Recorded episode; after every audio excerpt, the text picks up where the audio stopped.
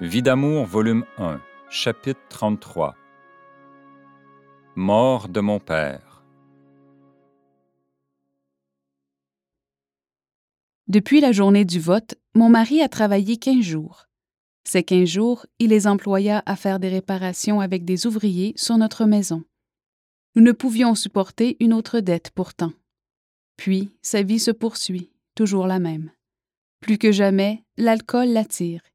Il en est si malade qu'il doit souvent faire appel au médecin. Il est des jours où je suis en proie à la colère. Mais quand je le vois entrer, si grand physiquement, six pieds et deux pouces, 1,9 mètres, et si petit moralement, je ne peux plus rien dire. D'ailleurs, il gronde et rage. Il dit que je suis responsable de tout ce qui ne va pas. Le 21 août 1956, de passage à Saint-Georges, mon père s'informe où en sont les choses.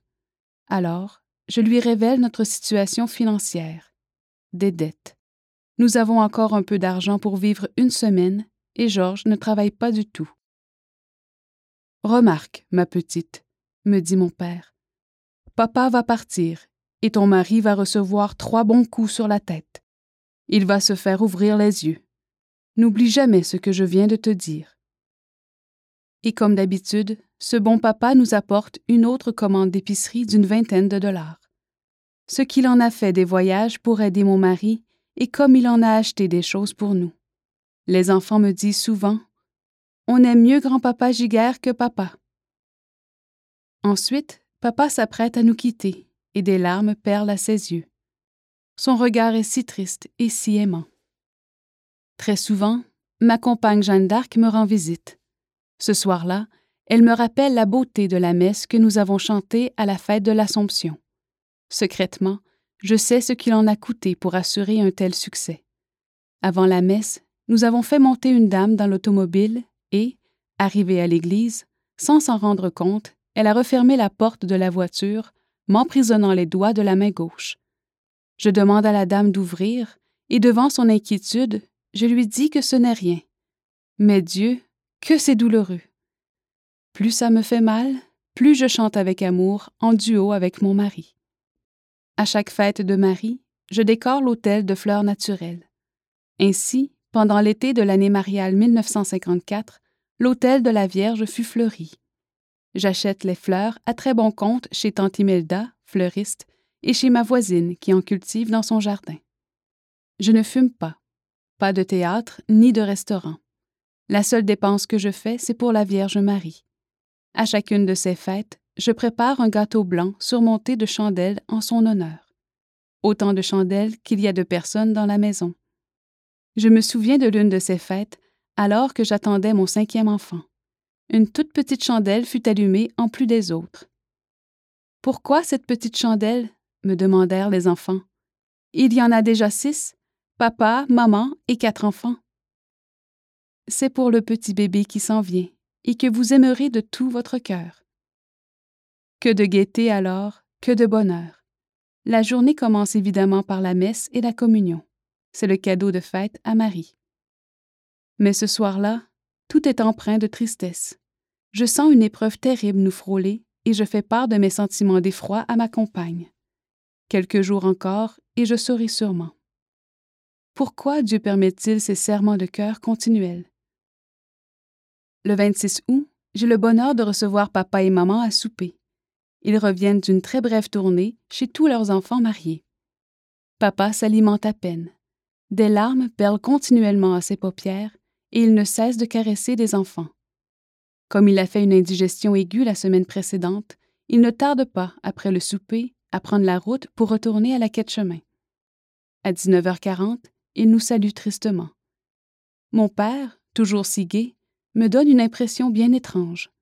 Son regard affectueux laisse percer une note mystérieuse. Ne tardez pas à venir, dit-il. Ne tardez pas. Et il nous quitte lentement, comme à regret. Je suis si heureuse d'avoir causé avec mes si bons parents que j'en oublie vite cette note de tristesse. Mon mari sort pour revenir au cours de la nuit. Le 28 août au soir, mon père est victime d'une crise cardiaque. Ce sera la dernière. Le médecin et le prêtre arrivent en toute hâte. Inconscient, mon père reçoit l'onction des malades et meurt quelques minutes après. Georges est entré depuis quelques minutes lorsqu'on nous avertit. Vers deux heures du matin, je vois mon père qui, pour la première fois, ne peut ouvrir ses bras pour me presser sur son cœur.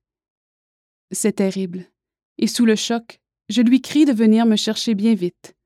C'est que j'ai appris sa mort en arrivant chez mes parents. Georges avait cru bon de me dire seulement qu'il était plus mal. Seul, dans la pénombre, je songe. Non, mon Dieu, tu n'es pas venu chercher le bon. Pourquoi tu fais cela? Tu sais jusqu'à quel point j'ai besoin de mon Père. Que vais-je devenir? Mais je me ressaisis. Pardonne-moi, mon Dieu. Mon Père était prêt à mourir, tandis que mon mari ne l'est pas. C'est mieux ainsi. Déjà, j'oublie ce que fut mon Père pour ne songer qu'à son âme, sachant jusqu'à quel point elle peut nous aider maintenant. Une heure après, je vais me reposer un peu, et seul avec Jésus, je cause. Voici que Dieu permet que dans mon esprit, je vois l'âme de mon Père qui se présente devant son souverain juge. Beaucoup te sera pardonné, parce que tu as beaucoup aimé. Vois la place qui t'attend.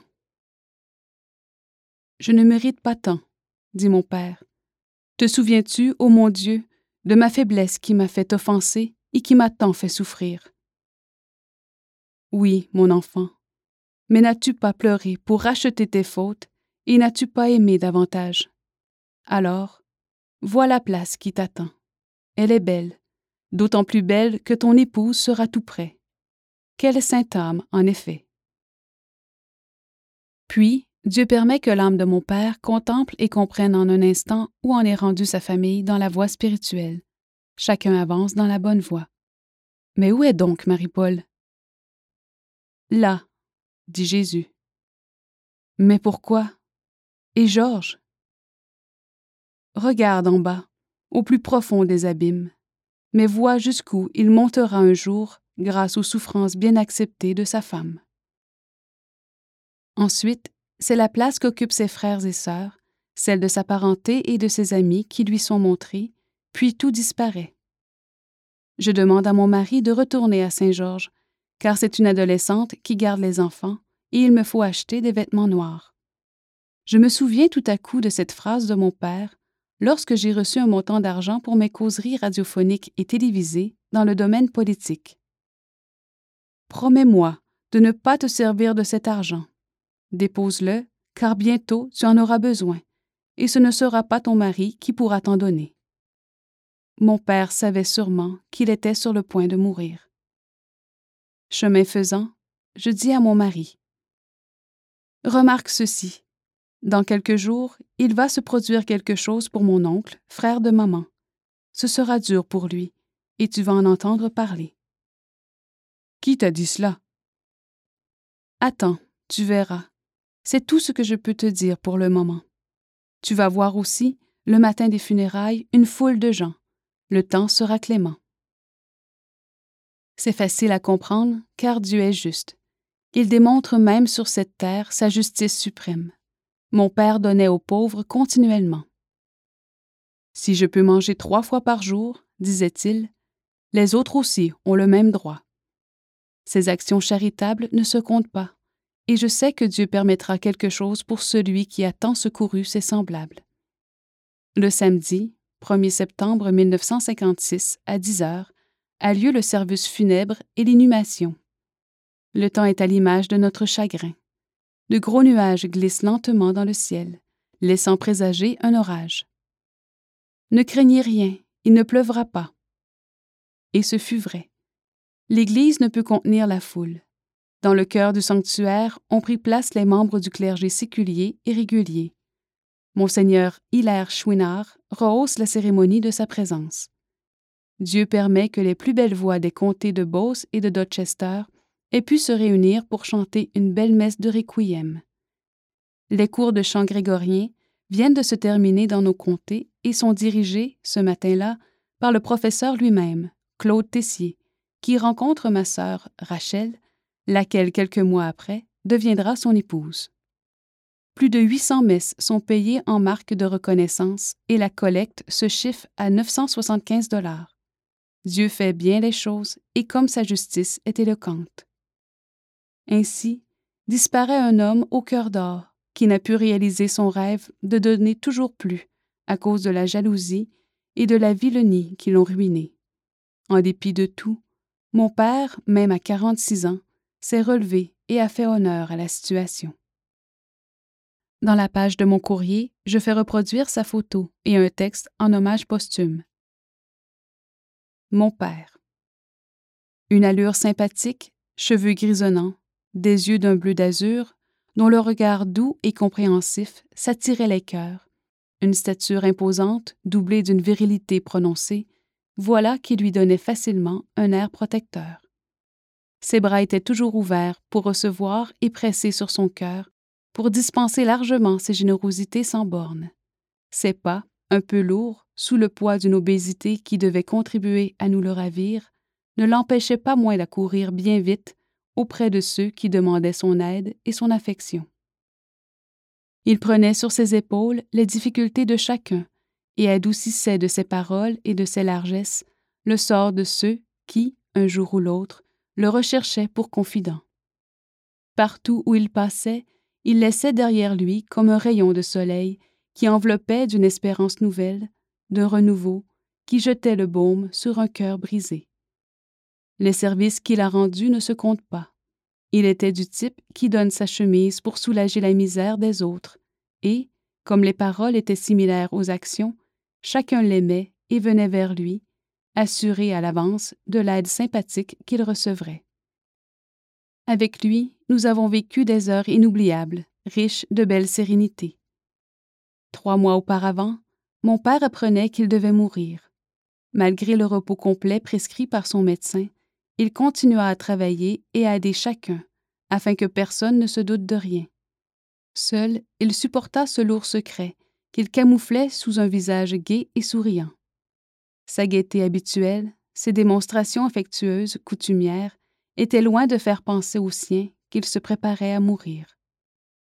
Dieu vint nous le ravir en l'espace de dix minutes, obtenant par là ce qu'il avait toujours demandé partir vite afin de ne fatiguer personne. C'est ainsi qu'il a quitté ce lieu d'exil, riche d'actions charitables, de bonnes œuvres accomplies, qu'il retrouvera dans le royaume des cieux. La vie de mon père me donne souvenance des paroles d'un grand saint qui disait En arrivant au ciel, j'aurai trois grandes surprises. La première sera de m'y trouver moi-même. La seconde sera d'y voir là des gens que je ne croyais pas y voir. Et la troisième sera de ne pas y voir des gens que je croyais y voir. Des choses bien étranges se sont passées avant l'inhumation de mon père. Mon frère Claude pourrait les raconter. Pendant la messe de Requiem, je jette un coup d'œil sur les membres du clergé quand, en regardant monsieur l'abbé Y, j'entends une voix intérieure. Ma petite, méfie-toi de ce prêtre. J'allais acquiescer quand je constate tout à coup que cette voix n'est pas celle que j'entends d'ordinaire et que cette expression, ma petite, est toute nouvelle. Mais oui, c'est bien l'âme de mon père qui s'est fait entendre et c'est sûrement Dieu qui l'a permis. Sa voix continue. C'est terrible, ma petite, tout ce que tu vas souffrir jusqu'au 11 novembre. N'aie pas peur, ne crains rien, car papa est là. Sois courageuse, toujours, papa est avec toi plus que jamais. Je serai là jusqu'au 11 novembre. Plus de doute alors. L'âme de mon père m'aidera, comme je l'ai su en la nuit de sa mort. Je souffrirai terriblement jusqu'au 11 novembre. Donc, cette intuition perçue sur les ondes dans cette première semaine de novembre l'an dernier se réalisera. Qu'arrivera-t-il, mon Dieu? Toutes ces choses, je les raconte à mon ami. Et ce soir-là, un dimanche, je l'attends. Les enfants, fatigués, se couchent tôt.